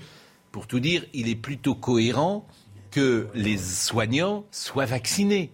Disons les choses. C'est plutôt cohérent et c'est même cohérent. il, y a d'autres vaccins obligatoires pour les soignants. Et il est extraordinaire de voir le ton qu'il utilise. C'est-à-dire, on sent qu'il se maîtrise absolument. Oui. Il aurait pu se laisser aller avec beaucoup de talent, parfois une sorte d'indignation dans la conviction, et là, il est parfait dans le genre doux. Et, ben, donc, il a intérêt à parler. Absolument. Vous voyez, le, le, président habile euh, répond quand même en biaisant les choses, parce qu'il est reconnu euh, depuis quelques mois quand même qu'être vacciné n'empêche pas forcément de tomber malade et de transmettre le vaccin. Mm. Hein. mais, mais, d'autre part, il est paradoxal, il est toujours surprenant euh, de voir des soignants, des aides-soignants, des médecins travaillant dans des hôpitaux, étant au contact d'autres médecins, de la recherche, etc., être sceptiques sur quelque chose que l'ensemble du corps médical considère quand même comme bénéfique. C'est bizarre de dire je vais soigner dans un hôpital les gens qui ont le Covid, mais moi, vous savez, je ne crois pas. Non, c'est pas ça. Euh, il y a, un drame humain, c'est évident. Non, mais la difficulté, elle est très simple d'ailleurs, c'est qu'il y a des gens qui euh, ne seront jamais atteints par le Covid. Hmm jamais. Parce qu'ils sont en dehors des statistiques. En revanche, s'ils sont vaccinés, ils prennent le risque d'effets secondaires parfois minimes, parfois plus importants. Et ils n'ont pas envie, et je peux aussi les comprendre, de prendre ce risque d'effet secondaire. Mais si, j'avais été à la place de cette... Et comment on peut dire qu'ils l'attraperont jamais, euh, Pascal? Parce que statistiquement, tu... l'attraperont jamais. Euh, ils ne feront pas de forme grave, vous avez raison. Ils l'attraperont sans forme grave. Vous avez raison. Mais Là, je me fie sur les statistiques. Si j'avais eu la chance d'avoir le président en face de moi, je lui aurais plutôt demandé qu'il s'explique sur l'étrange paradoxe qui veut que le relâchement des contraintes coïncide malheureusement avec la recrudescence de l'épidémie. Ah bah oui, mais ça c'est la... Moi, je vous ai dit, on a, le masque est enlevé jusqu'au 24 avril au soir. C'est ça, bah oui, c'est ce que c'est ce que pense. La... Et, le 25 ou 26 avril, je veux dire, euh, on y retourne. Mais là, on a une petite parenthèse, c'est la présidentielle. Donc, c'est ce que vous vouliez dire Mais oui. Bon, bah, je l'ai dit comme ça. Vous l'avez dit, nous sommes d'accord. Peut-être que c'est vrai que l'épidémie remonte. C'est-à-dire qu'en d'autres temps, avec l'épidémie qu'on remonte, tous les soirs, ils sont sur les écrans. Mais là, il y a une autre instrumentalisation de la peur, c'est l'Ukraine. Donc, euh, j'aimerais que le président s'explique rationnellement là-dessus. J'aimerais. Ah, oui, mais non, mais alors il vous dira que l'épidémie est moins grave, qu'elle est moins létale, que le virus est moins fort et ça. Bon, comme toujours. C'est un beau parleur tu, tu, arranges comme tu veux. Un mot quand même sur euh, le Covid, justement. Il y a 116 000 cas. Euh, aujourd'hui, c'est le tableau de bord. Il y a 20 000 euh, patients qui sont hospitalisés. Il y a 1700 personnes qui sont en soins critiques. je crois que Robert Cohen, on l'avait eu hier. ah, il n'est pas avec nous, Robert Cohen. eh bien, il sera avec nous après la pause, figurez-vous. Il est à 9h52. on, on peut écouter Olivier Véran, me dit Marine Lançon. Le sujet, c'est qu'il n'y a pas de, nouveaux variants dangereux euh, qui circulent en France ou sur le reste de la planète. Ce qui circule aujourd'hui, c'est Omicron et son petit frère, le cousin germain, euh, le, BA2. On savait qu'il y aurait un risque de rebond, on le constate. Il n'est pas d'ailleurs français. Et si vous me posez la question de savoir s'il y avait une corrélation entre le fait qu'on ait levé des restrictions et le rebond épidémique, je vous dirais, regardez l'Allemagne, regardez l'Italie. Ils connaissent un rebond épidémique alors qu'ils ont maintenu le pass sanitaire et parfois le pass vaccinal, qu'ils ont maintenu le port de masque dans les lieux fermés. En Italie, c'est même le FFP2 qui est obligatoire dans les commerces, ils ont le même rebond que nous. Je jure, moi, je me tiens l'écoute. Je veux dire, parce qu'on serait, il pourrait dire l'exact contraire dans la même situation. ces gens sont formidables. Non? Vous trouvez pas? La pause. À tout de suite. Il est quasiment 10 heures, mais euh, Robert Cohen est avec nous. Il est 9h58 plus exactement. Robert Cohen est là. Robert Cohen qui était venu hier euh, pour euh, nous parler du masque qu'on nous retirait et qui est de nouveau là aujourd'hui pour le tableau qui, dont, dont, on parlait tout à l'heure. Il y a 116 000 cas qui sont confirmés. Ça remonte un peu. Mais alors, bon, ça a inquiété tout le monde pendant deux ans. Mais comme on est en campagne présidentielle, ça n'inquiète plus personne depuis huit jours, Robert Cohen. Vous êtes inquiet? Non, pas vraiment inquiet parce que le virus, on a bien compris, est moins grave que, le que les précédents. Ça, c'est une, une constante. En plus, on tombe sur une population immunisée. Une population immunisée, ça veut dire que ça ne l'empêche pas d'attraper la maladie, mais ça la protège en grande partie des formes graves. C'est ça qui, est rassurant. Mais sinon, 115 000 cas, c'est énorme. Si on était avec les mêmes virus qu'au départ, on aurait des conséquences en termes d'hospitalisation, de réanimation et de décès assez considérable. Bien sûr, on préférait que ça, ne se soit pas produit, mais ça se produit. Je vous coupe parce qu'il est 10 heures et j'espère qu'on dira les mêmes choses, les mêmes arguments. Le, monsieur, le son de M. Véran qu'on a entendu tout à l'heure, on le garde pour le 26 avril. Hein. on le garde, euh, bien évidemment. Euh, mais il est 10 heures et c'est Audrey Berthaud. Les États-Unis vont accorder une aide supplémentaire à l'Ukraine de 800 millions de dollars. Joe Biden devrait l'annoncer cet après-midi devant le Congrès américain lors d'une visioconférence avec le président ukrainien. Au total, depuis la semaine dernière, un milliard de dollars d'aide ont été annoncés par les États-Unis. En Chine, face à une flambée des cas Omicron, le pays s'active pour libérer des lits hospitaliers afin d'éviter aux hôpitaux d'être potentiellement submergés. Plusieurs confinements ont déjà été décrétés, notamment dans la province de Jilin au nord-est de la Chine et dans la métropole de Shenzhen, peuplée de plus de 17 millions d'habitants. Et enfin, l'épidémie de Covid, vous en parliez Pascal, repart à la hausse en France. Les derniers chiffres de l'épidémie le montrent. Plus de 116 000 nouveaux cas ont été recensés ces dernières 24 heures et à l'hôpital, près de 1800 patients sont en réanimation. Il y a une euh, mère de famille qui euh, écrit sur les réseaux quand je vois le bonheur de mes enfants depuis deux jours, remettre le masque euh, sera pour leur morale très compliqué et pour beaucoup de Français ce sera pareil. J'espère que les Français ne reprendront pas le masque, conclut-elle Robert Cohen. C'est vrai que, voilà, on a le sentiment que euh, cette épidémie est derrière nous et que les conséquences du virus sont moindres, vous l'avez dit. Donc vous n'êtes pas inquiet, donc tout va bien. Mais vous ne serez pas inquiet dans un mois. Non, il, est possible que du fait du nombre de cas, euh, on ait plus d'hospitalisation, plus de réanimation, mais le risque entre le moment d'être infecté et la probabilité de passer en réanimation ou en hospitalisation est beaucoup plus faible avec ce virus, parce qu'il est moins pathogène et surtout parce qu'on est pas mal immunisés dans la population. Et c'est ça qui nous sauve. Et regardez ce qui se passe en Chine ou à Hong Kong. La population est bien moins immunisée qu'en France. Leur vaccin qu'ils ont utilisé est quasiment pas efficace contre Omicron. Donc ils se retrouvent avec des chiffres qui explosent, en particulier à Hong Kong, avec des réanimations pleines, etc. Parce que la population n'était pas immunisée. On ne contrôle pas une maladie infectieuse sans vaccination. Robert Cohen, euh, dernière chose. Euh, depuis deux ans, hein, deux ans, euh, il y a des gens qui n'ont jamais été positifs. Il y a des gens qui mhm. n'ont jamais attrapé le Covid. Est-ce qu'il y a des recherches sur ce type d'hommes ou de femmes qui ne sont jamais positifs et est-ce qu'on sait pourquoi certains auront échappé complètement à la maladie? Est-ce un hasard? Est-ce un hasard? Ou est-ce qu'il y a en leur constitution des choses, euh, des éléments, des paramètres qui font qu'ils n'attraperont jamais le Covid. Est-ce qu'il y a des recherches là-dessus? Oui, il y a des recherches là-dessus et il y a des pistes d'explication parce que notre première ligne de défense, c'est ce qu'on appelle l'immunité innée, euh, qui arrête les premiers virus. Elle n'est pas également répartie chez tout le monde. Et c'était une des raisons pour laquelle on, on expliquait avec les premiers virus pourquoi les enfants résistaient mieux.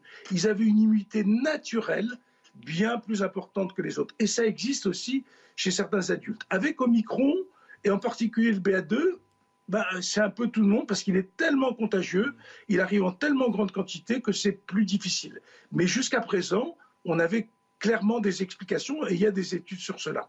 Bon, vous m'avez pas dit lesquelles. Je m'attendais que vous me donniez un portrait robot de celui qui n'attrapera jamais euh, le Covid. Euh, s'il est grand, s'il est petit, si c'est un homme, si c'est une femme, s'il mange des carottes, s'il Alors, est, etc. C'est ça qui m'intéressait. Il, est, si, si, je vais, je, vais, je vais vous répondre, Pascal. Il est plutôt jeune, c'est plutôt un enfant. Il a plutôt assez souvent eu des infections virales, euh, euh, des, des, petits rhumes qui ont stimulé son système immunitaire. Vous savez, le système immunitaire, c'est une armée. Si elle n'est pas entraînée, elle est beaucoup moins efficace que quand ce n'est pas le cas. Et puis, il y a des facteurs qu'on n'explique pas. Mais le profil, on l'a à peu près. Hein, je veux dire, ce n'est pas, pas complètement étonnant. Eh bien, merci Robert Cohen. C'est toujours euh, intéressant euh, d'être euh, avec vous. merci beaucoup. écoutons pour terminer ce chapitre Covid Olivier Véran sur la quatrième dose. Moi, j'autorise les patients, les personnes, les Français âgés de 80 ans et plus à recevoir une deuxième dose de rappel. Euh, nous maintenons, dose de vaccin. Bien sûr, nous maintenons le pass sanitaire dans les établissements de santé, dans les établissements médico-sociaux. Nous n'avons pas levé l'obligation vaccinale pour les soignants. Nous conservons l'obligation de port de masque dans les transports en commun. honnêtement, il y a un mouvement de relâchement général, il ne faut pas se le cacher. En France, en Europe et dans le reste du monde, puisque quand on est en décroissance d'une vague, que le printemps arrive, qu'on se sent à l'abri, que beaucoup de gens ont été contaminés récemment mm. et que la plupart d'entre nous sommes vaccinés, donc protégés contre les risques de formes graves, qu'il y ait une baisse d'attention, c'était attendu, c'est d'ailleurs ce qui participe du rebond que nous avons pu constater avec les vacances scolaires puis la rentrée scolaire. Quatrième dose pour les gens de plus euh, de 80 ans. Euh, retour à la politique avec ce baromètre. Je disais tout à l'heure, je ne comprends pas tout. Euh, Emmanuel Macron, 30%, je peux le comprendre. L'effet drapeau. Marine Le Pen, 19%. Jean-Luc Mélenchon, 12%. Éric Zemmour, 11%. Valérie Pécresse, 10%. C'est le sondage baromètre Opinionway pour CNews. Il y a des choses quand même qui... Ça vous étonne pas? Ah non. Si, moi, ce qui m'étonne, effectivement, c'est quand même l'extraordinaire retour retour, le comeback, comme on dit en anglais, de Marine Le Pen, qui quand même, à un moment donné, dans ce début de campagne, était plutôt euh, en mauvaise situation. Zemmour était l'homme qui montait. Il y a eu des dynamiques, il y en a eu deux, je crois, dynamiques Zemmour.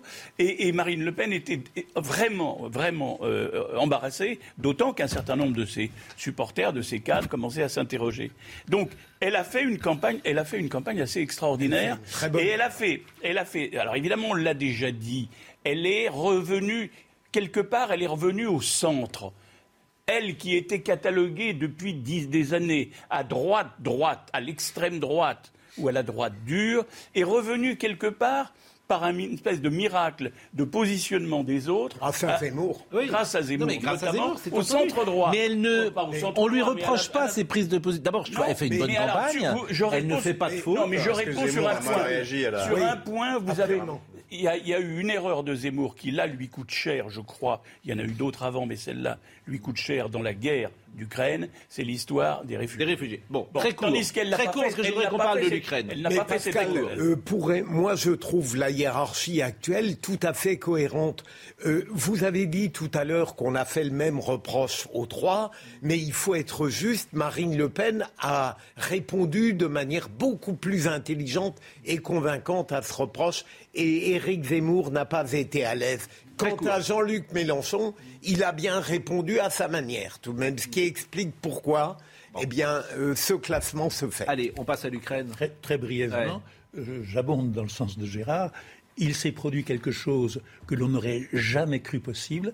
À la droite de Marine Le Pen est apparu un candidat extrémiste duquel elle peut se distinguer et qui lui a permis d'être réintégrée, sinon dans l'arc-en-ciel républicain, au moins dans la liste des gens fréquentables. Bon, euh, très court, euh, simplement, je vous dis quand même, euh, l'affiche d'Éric Zemmour, on l'a présentée hier, vous l'avez peut-être vu, il faut ah que la France reste la France. tautologie, je pense. Vous nous l'avez dit hier voilà. Et puis, euh, Marine Le Pen ne veut pas débattre qu'avec Emmanuel Macron. Elle a refusé évidemment le débat avec Éric Zemmour et euh, Reconquête et Éric Zemmour ont communiqué après avoir mené une campagne en catimini. Madame Le Pen refuse d'offrir aux Français un débat politique. La véritable question est désormais posée. Madame Le Pen a-t-elle peur de débattre avec Éric Zemmour? Il semble qu'Emmanuel Macron et Marine Le Pen soient devenus des alliés objectifs, l'un faisant la courte échelle à l'autre. Personne, en fait, personne ne veut débattre s'il n'a pas intérêt à débattre. Elle n'a aucun intérêt. Voilà, là où elle est, elle n'a aucun Donc, Marine Le Pen, elle est comme Emmanuel Macron. Elle veut pas débattre. Elle est le challenger voilà, elle n'a aucun intérêt. Elle a de l'avance et elle veut pas prendre de risques. Tennis. Vous reconnaissez à ceux qui n'ont aucun intérêt et vous voudriez que Macron, qui n'a aucun intérêt à débattre, y aille. Mais parce que lui, il a un intérêt, je pense. Oui, mais Gérard, il a un intérêt, il a un intérêt à faire campagne. Il a un ah intérêt à penser à six mois. il a intérêt à penser à six mois. Il a intérêt, j'ai envie de dire, à se mettre en difficulté. Il a intérêt, par exemple, à, voir, à multiplier les séquences comme j'ai vu avec l'aide soignante. Il a intérêt à entendre ce que les gens lui disent dès que tu sors dans la rue et qui n'est pas entendu de vive voix, manifestement C'est pas le débat qui fait apparaître euh, ça. Je suis désolé, là on n'est pas d'accord. Bah, le débat n'est pas éclairant. D'ailleurs, Dominique l'a L'Ukraine. L'Ukraine. C'est paradoxal de dire, euh, alors qu'on débat depuis une heure, une heure, de dire que le débat n'est pas éclairant. Nous ne sommes pas candidats à la présidence de la République. tout de suite. Nous ne sommes pas candidats. Il n'a pas tort. On agite les affaires publiques. Faire campagne, c'est pas faire débat. Il le montre. Écoutez, bon, euh, c'est vrai que si vous dites que le débat n'est pas éclairant, il a, il a raison, monsieur. C'est pas ça. Je vais, plier les. C'est ce qu'il n'est pas utile. Je vais plier les Gaules. Il n'est pas utile. Vous allez me mettre au chômage, monsieur. Il n'est pas utile pour celui qui veut gagner des points dans une Pas forcément. On ne peut pas espérer vous convaincre. Il, plaît aux médias. Non, mais je comprends. Il plaît aux médias, le débat. Peut-être à l'opinion. C'est tous les journalistes qui aux électeurs. font ah. campagne pour avoir le débat. Les débats, c'est formidable. c'est des ah. Peut-être que les électeurs le souhaitent aussi. Vous voulez faire des multi-shows. Il aurait fallu cinq grands débats. Peut-être que ah les électeurs le souhaitent aussi. Effectivement, ça aurait été journalistes, c'est ça. Oui, peut-être que les électeurs le souhaitent aussi. Vous êtes devenu macronien. Pas du tout. C'est la thèse macronienne. C'est les journalistes qui n'aiment pas Emmanuel Macron parce qu'ils n'ont rien à manger. En tant que journaliste, je le souhaite. En tant qu'homme politique, je pense qu'il a raison de ne pas le faire. Il a raison de son point de vue, mais pas de la, la journaliste russe. Pas forcément du point de vue de, du bon fonctionnement de, la démocratie. Hier matin, nous avons rendu hommage à une femme qui est l'honneur de notre profession. C'est la chanson de Jean-Jacques Goldman. Euh, si j'étais né en 17 à Leidenstadt, tout le monde se demande ce qu'il aurait fait. Eh bien, cette femme, elle a fait quelque chose. C'est une héroïne. Elle s'appelle Marina Ovizianikova. Ovizianikova. Voilà elle, a fait quelque chose, euh, elle a mis en jeu euh, son intégrité, sa vie, pour défendre ses idées. Ça, c'est respectable. Voilà des gens qui sont courageux. Et euh, elle a été condamnée, même pas pour ça, elle sera condamnée, elle risque des années de prison. Elle a été condamnée pour une vidéo qu'elle avait mise sur les réseaux. Je vous propose de voir le sujet de Reda Rabbit et puis restez avec nous, parce que Francis Huster est intervenu sur ce sujet et je pense que ça va vous faire réagir. Nous sommes sur Channel One, la principale chaîne d'État en Russie. Durant le journal, une pancarte apparaît derrière la présentatrice. La régie décide de couper le plateau. Sur cette pancarte, l'inscription Arrêtez la guerre, ne croyez pas à la propagande, ils vous mentent. Derrière cette pancarte, une journaliste et productrice de la chaîne, Marina Ovzianikova, arrêtée quelques minutes après cette irruption, elle a été jugée et condamnée ce mardi à une amende de 30 000 roubles, soit environ 250 euros. Je suis restée deux jours sans dormir. L'interrogatoire a duré plus de 14 heures. Je n'ai pas été autorisée à contacter ma famille et mes amis. Je n'ai reçu aucune assistance juridique. L'histoire a ému la communauté internationale. À la rencontre de réfugiés ukrainiens dans le Maine-et-Loire ce mardi, Emmanuel Macron propose le soutien de la France à cette journaliste. Nous allons lancer les démarches diplomatiques visant à offrir une protection, soit à l'ambassade, soit aussi une protection asilaire à, votre confrère. J'aurai l'occasion, lors de mon prochain entretien avec le président Poutine, de proposer d'ailleurs cette, cette solution de manière directe et très concrète, comme je l'ai fait à chaque fois. Je souhaite en tout cas qu'au plus vite, nous puissions avoir euh, toute, toute clarté sur sa situation personnelle et sa capacité à poursuivre son travail. Remise en liberté ce mardi, Marina Ovzianikova risque encore des poursuites au pénal, passible de lourdes peines de prison.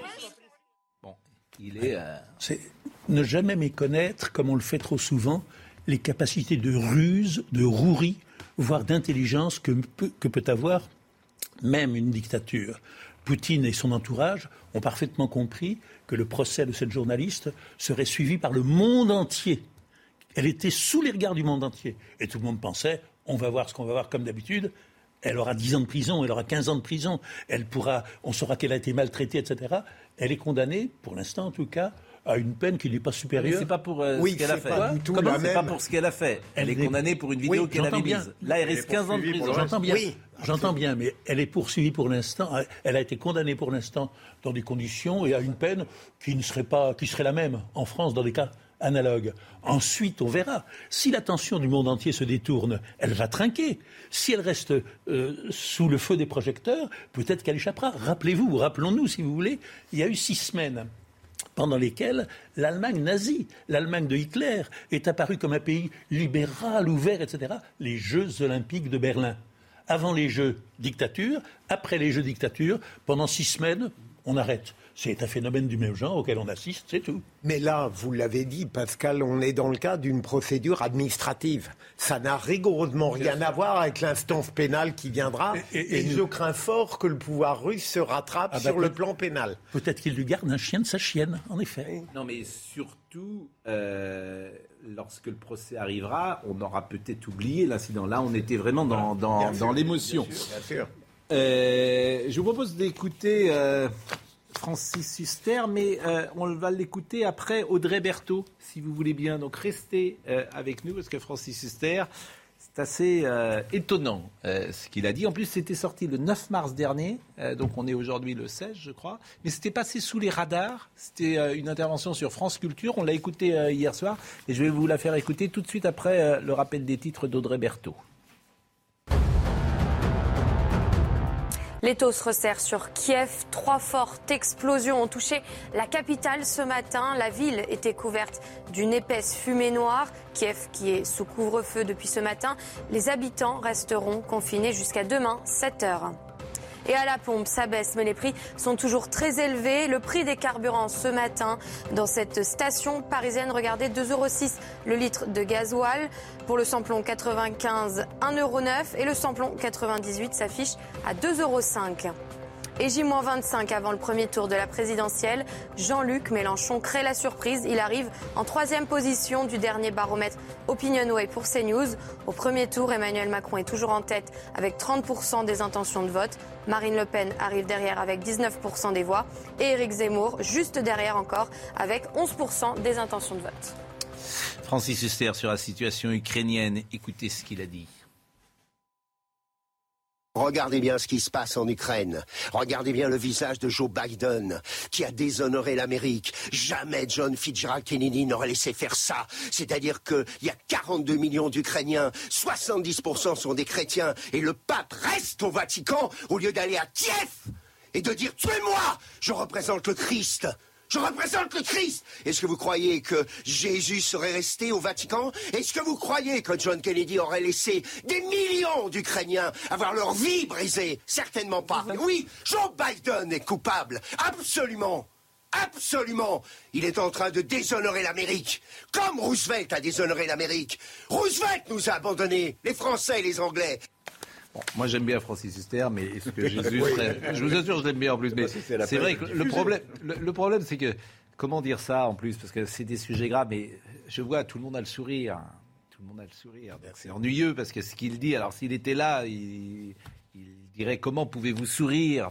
Mais c'est vrai qu'il y a une part, comme il est comédien en plus, et que. En plus, la, référence historique est complètement farfelue, parce que John Kennedy n'a jamais essayé de libérer la Roumanie, la Tchécoslovaquie ou de tous ces pays de l'emprise. Est-ce que Jésus serait resté au Vatican On n'a pas besoin de le Roosevelt n'a pas laissé tomber les Européens. Hein. Est-ce que Jésus serait resté au Vatican Il n'y allait pas souvent au Vatican. Oui, mais, bon, c'est clair. Mais, en revanche, la question qu'il pose est intéressante. C'est la place du pape. Et elle est toujours posée dans tous les conflits. Oui, mais. Quel rôle doit-il jouer? Elle a été que. Je veux dire, on a reproché des choses à Pidouze pendant euh, sa non-intervention ou ce qu'on a jugé une non-intervention. Euh, pendant la guerre de 40. Mais reconnaissez, Pascal, que si on suivait Francis Huster, le pape serait amené à passer beaucoup de temps sur les routes. Hein, et, puis, et, puis, ce serait la Troisième, la troisième Guerre mondiale. Hein. Mais il y a une petite chanson quand même. Il, ce qu'il dit là, moi j'aime bien en plus. Oui, en plus vraiment, moi je l'aime bien. C'est un type que j'aime bien. Mais, mais, il dit, il dit un tissu de bêtises là. Il dit vraiment un festival de bêtises. Et, mais il, il, est, il, y a un écho, il y a une petite partie. Au, fond, il y a une immense solidarité pour l'Ukraine que je partage. Je le répète parce que si on dit après autre chose, on dit donc je partage ce sentiment pour les Ukrainiens et les gosses et les, femmes, etc. Le problème, c'est que on entend là des gens qui se sont nichés une petite chanson qui est la chanson des ultra-bellicistes, de ceux qui se disent enfin une bonne occasion de taper sur les Russes et de déclencher la guerre mondiale. Il faut se défier de cela. Et quelque part, le discours un peu gentillet de, peut pas dire plus, de Francis Huster, donne un peu raison à ces gens qui disent mais enfin, on aurait dû y aller, on aurait dû. Combien, combien de gens vous n'avez regardé autour de vous On dit mais on aurait dû évidemment leur envoyer des avions. On aurait dû évidemment. Ah bon le, Oui, oui. on ne connaît pas les mêmes gens. Hein. Alors il y en a un certain nombre, croyez-moi. Heureusement, heureusement que les présidents, que ce soit même Biden, qui est un président faible, c'est le moins qu'on puisse dire, mais même Biden, effectivement, a su raison garder, Macron a su raison garder. Et on parle de Zelensky après, un autre comédien. J'ai également apprécié, je regrette que vous ne l'ayez pas diffusé, une très belle déclaration de Mathieu Kassovitz, je ne sais pas si vous l'avez vu. Oui, je l'ai vu. Sur le thème Sur les Ukrainiens sont des nationalistes, mais des vrais nationalistes. Sur le thème, on ne peut pas rester indifférent, il faut y aller. Moi-même, d'ailleurs, je serais le premier à y aller euh, si je n'avais pas une femme et des enfants. Oui, mais c'est cela dont je parle. Quand je dis le petit, ceux qui se sont nichés dans le mouvement de solidarité pour dire allons-y, tapons-leur. Et, Mathieu Kassovitz, il a dit c'est des nationalistes, ils défendent leur pays, mais c'est des bons nationalistes. il y a des bons nationalistes et il y a des mauvais nationalistes. La réhabilitation du nationalisme et de la nation à travers ce drame est quelque chose de mais, mais, mais, bien sûr, c'est pour ça. que... patriotes, tout simplement. Bah voilà. Ah bah, bah mais, bien sûr. Quelle découverte. Comme la même chose. Comme Éric Zemmour alors. C'est un patriote, Il y a les bons patriotes et les mauvais nationalistes, lui. Ah bah, non, mais, bah oui, mais, ah oui, mais c'est pas pareil. Le nationalisme est une idéologie, le patriotisme est un, non, non, réflexe élémentaire. Pas, mais vous le savez très bien, d'ailleurs, je vois pas. Ah, je voudrais... c'est pas, pas la même chose. Non, parce que vous essayez de faire croire que les gens qui sont pas d'accord avec vous sont, sont, sont des mauvais Français. Arrêtez de m'attaquer, franchement. Le but, c'est de dire les gens qui sont pas d'accord avec vous sont des mauvais Français. Je demande à Marine Lançon. Ce ne sont pas des patriotes. Je demande à Marine Lançon, et on terminera l'émission avec cela, de sortir la chanson de Maurice Chevalier et tout ça, ça fait excellent français. Je demande à Marine pour la fin. Ça sera rien que pour vous. Parce que vous n'avez pas été gentil avec moi dans cette émission. Juste un mot. Oui. Nationaliste et patriote, c'est pas la même chose. Bravo, oui. Geoffrin. Ça fait quand même seulement. Vous, venez de le confondre. Ça fait, ça, ça me permet de le rappeler. Ça fait quand même seulement, ça fait quand même seulement 25 ans pour le moins que tout un secteur de l'opinion dit que c'est la même chose. Bon. Euh, bon appétit. On n'a pas le temps. Qui ça? Vous lisez pas les journaux? En fait, c'est bon appétit, messieurs, aux ministres intègres, c'est Ruy Blas. C'est ça que vous auriez dû dire. Si vous aviez un peu de culture. de culture, vous n'en avez. Bon, bref. euh, Zelensky, sur l'OTAN. Zelensky. Oui, ben c'est fondamental ce qu'il a dit. L'Ukraine n'est pas membre de l'OTAN. Nous comprenons cela. Nous avons entendu pendant des années que les portes étaient ouvertes. Et nous avons également entendu dire que nous ne pouvions pas rejoindre l'Alliance atlantique. C'est une vérité et il faut la reconnaître. Je suis heureux que notre peuple commence à comprendre cela et à compter sur lui-même et sur nos partenaires qui nous aident. Ça, c'est fondamental. Oui. Mais euh, il aurait pu le dire avant. Mais il l'a dit la semaine dernière. Je oui, il aurait pu le dire il y a trois mois, ça, parce que c'est au cœur de la guerre. avant l'invasion. J'ai rappelé le matin à 9h05 sur votre ah plateau, j'ai dit ce qui s'est passé d'important, c'est qu'il a fait une interview à ABC News où il a dit que l'OTAN n'était pas. Euh, On il l'a dit. Mais il aurait pu dire il y a deux mois. C'est la cause de la guerre. Vous voulez qu'il le dise Mais il Attendez, comme disait. C'est la cause de la guerre. Ce que je veux dire, c'est qu'il l'a dit déjà il y a huit jours. Non mais vous entendez ce que je dis Oui, j'entends. Oui, et j'ai raison. Bon, c'est pas la cause de la guerre. C'est pas la cause de non. C'est pas la cause de la guerre. C'est une des raisons des Russes. C'est l'une des. Une des principales raisons des Russes. En tout cas, la cause de la guerre, c'est la volonté de Poutine d'étendre son pouvoir sur les pays voisins. En tout cas, ce qui est important.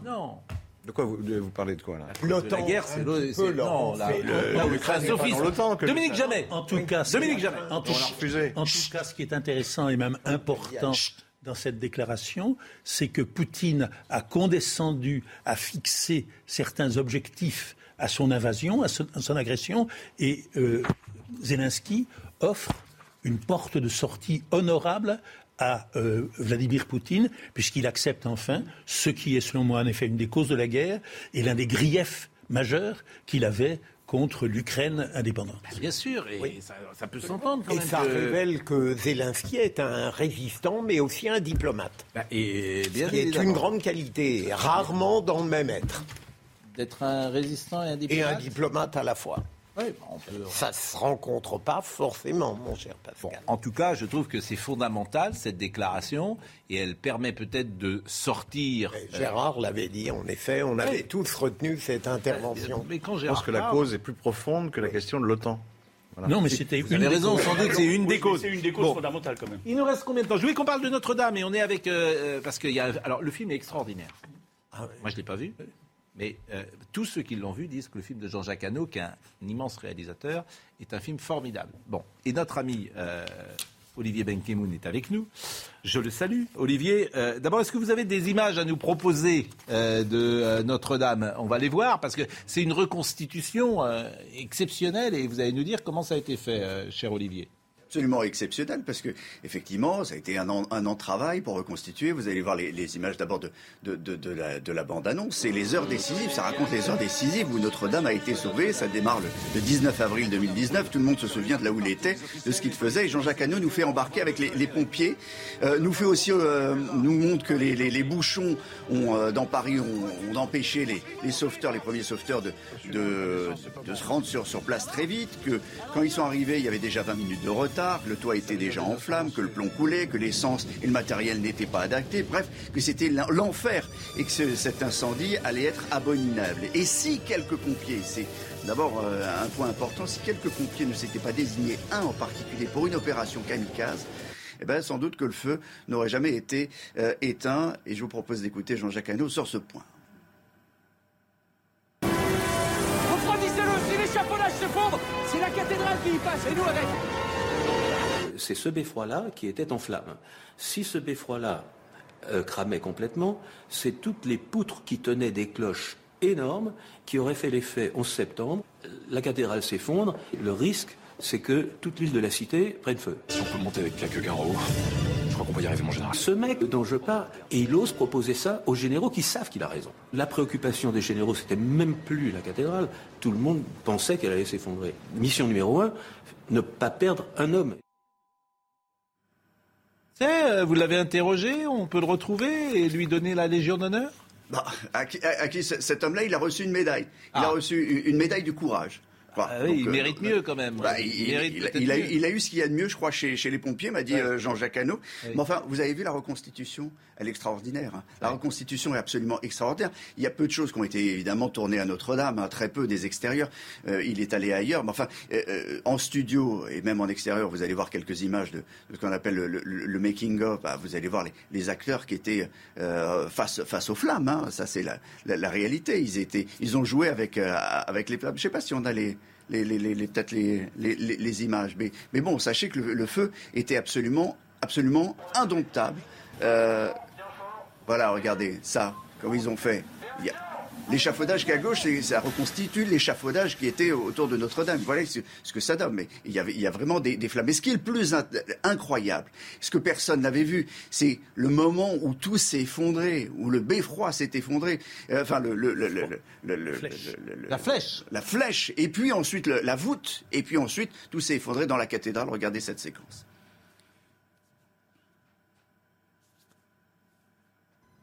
On va voir. Ah, mon père. Padre, aumônier, regardez, on l'a trouvé. C'est pas la bonne. Ça a l'heure.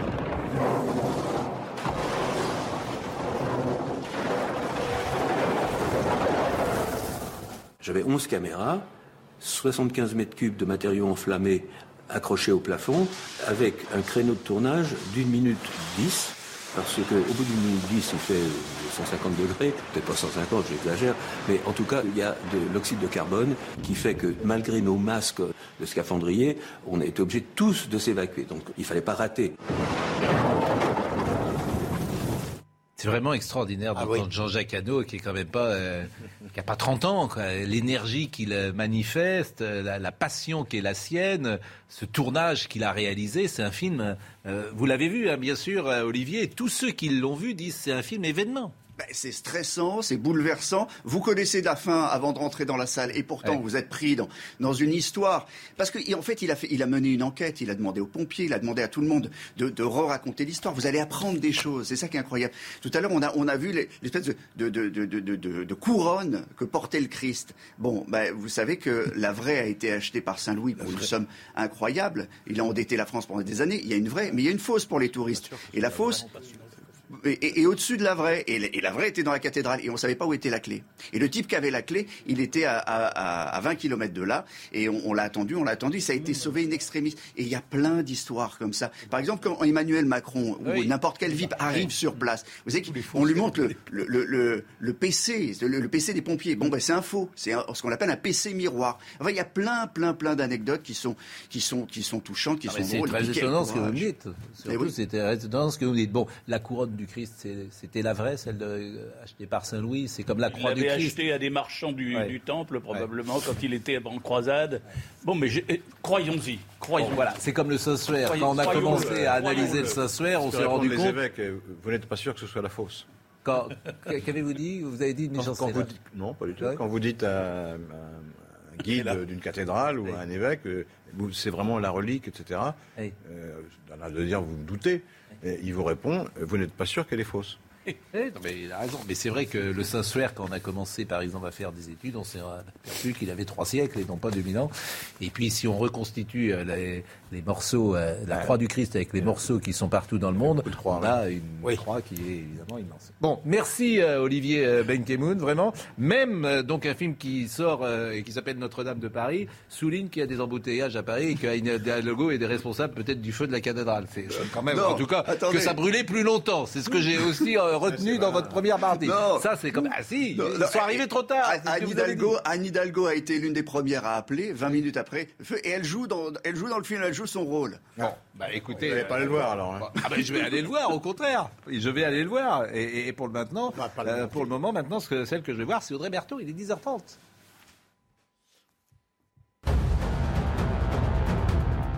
Pour protester contre l'augmentation des prix des carburants, le dépôt de carburant de Toulouse est bloqué depuis ce matin. Cela fait suite à l'appel de la mobilisation lancée par le syndicat des jeunes agriculteurs Occitanie. Le blocage pourrait durer plusieurs jours. Le don du sang s'ouvre aujourd'hui pour les hommes homosexuels sans condition. Une avancée après des années d'interdiction suivie d'une limitation très stricte. Avant, il leur fallait respecter une période d'abstinence sexuelle de 4 mois avant de pouvoir donner leur sang. À présent, l'orientation sexuelle n'est donc plus un critère pour devenir donneur. Et enfin, le gouvernement prêt à aller jusqu'à l'autonomie en Corse. Déclaration choc de Gérald Darmanin dans un entretien à Corse matin. Le ministre, qui a qualifié l'agression d'Ivan Colonna d'acte manifestement terroriste, est attendu cet après-midi à Ajaccio à la demande générale et parce que nous sommes jeunes autour de cette émission, je vous ai ressorti un micro-sillon de M. Chevalier, Maurice, qui était mort un 1er janvier, je crois, en 70 ou 71. Écoutez. Et tout ça, ça fait d'excellents Français, d'excellents soldats qui marchent au pas. Ils n'en avaient plus l'habitude. Mais c'est comme la bicyclette, ça s'oublie pas. Ça pour dire que. Avant, c'est les couplets qui sont intéressants. Voilà, il y avait la possibilité, effectivement, de faire des excellents français avec l'action française. Avec, avec toutes nos différences. Bon, merci à Marine Lançon qui était avec nous euh, ce matin. Merci à Henri euh, Raphaël Lissac qui était au son, merci à Rémi qui était à la vision, Marine Lançon et Arthur Muriot. Euh, Monsieur Morandini, dans une seconde. Retrouvez ce programme dès maintenant sur cnews.fr. Hi, I'm Daniel, founder of Pretty Litter. Cats and cat owners deserve better than any old-fashioned litter. That's why I teamed up with scientists and veterinarians to create Pretty Litter. Its innovative crystal formula has superior odor control and weighs up to 80% less than clay litter. Pretty Litter even monitors health by changing colors to help detect early signs of potential illness. It's the world's smartest kitty litter. Go to prettylitter.com and use code ACAST for 20% off your first order and a free cat toy. Terms and conditions apply. See site for details. Planning for your next trip? Elevate your travel style with Quince. Quince has all the jet setting essentials you'll want for your next getaway, like European linen, premium luggage options, buttery soft Italian leather bags, and so much more. And is all priced at 50 to 80% less than similar brands. Plus, Quince only works with factories that use safe and ethical manufacturing practices.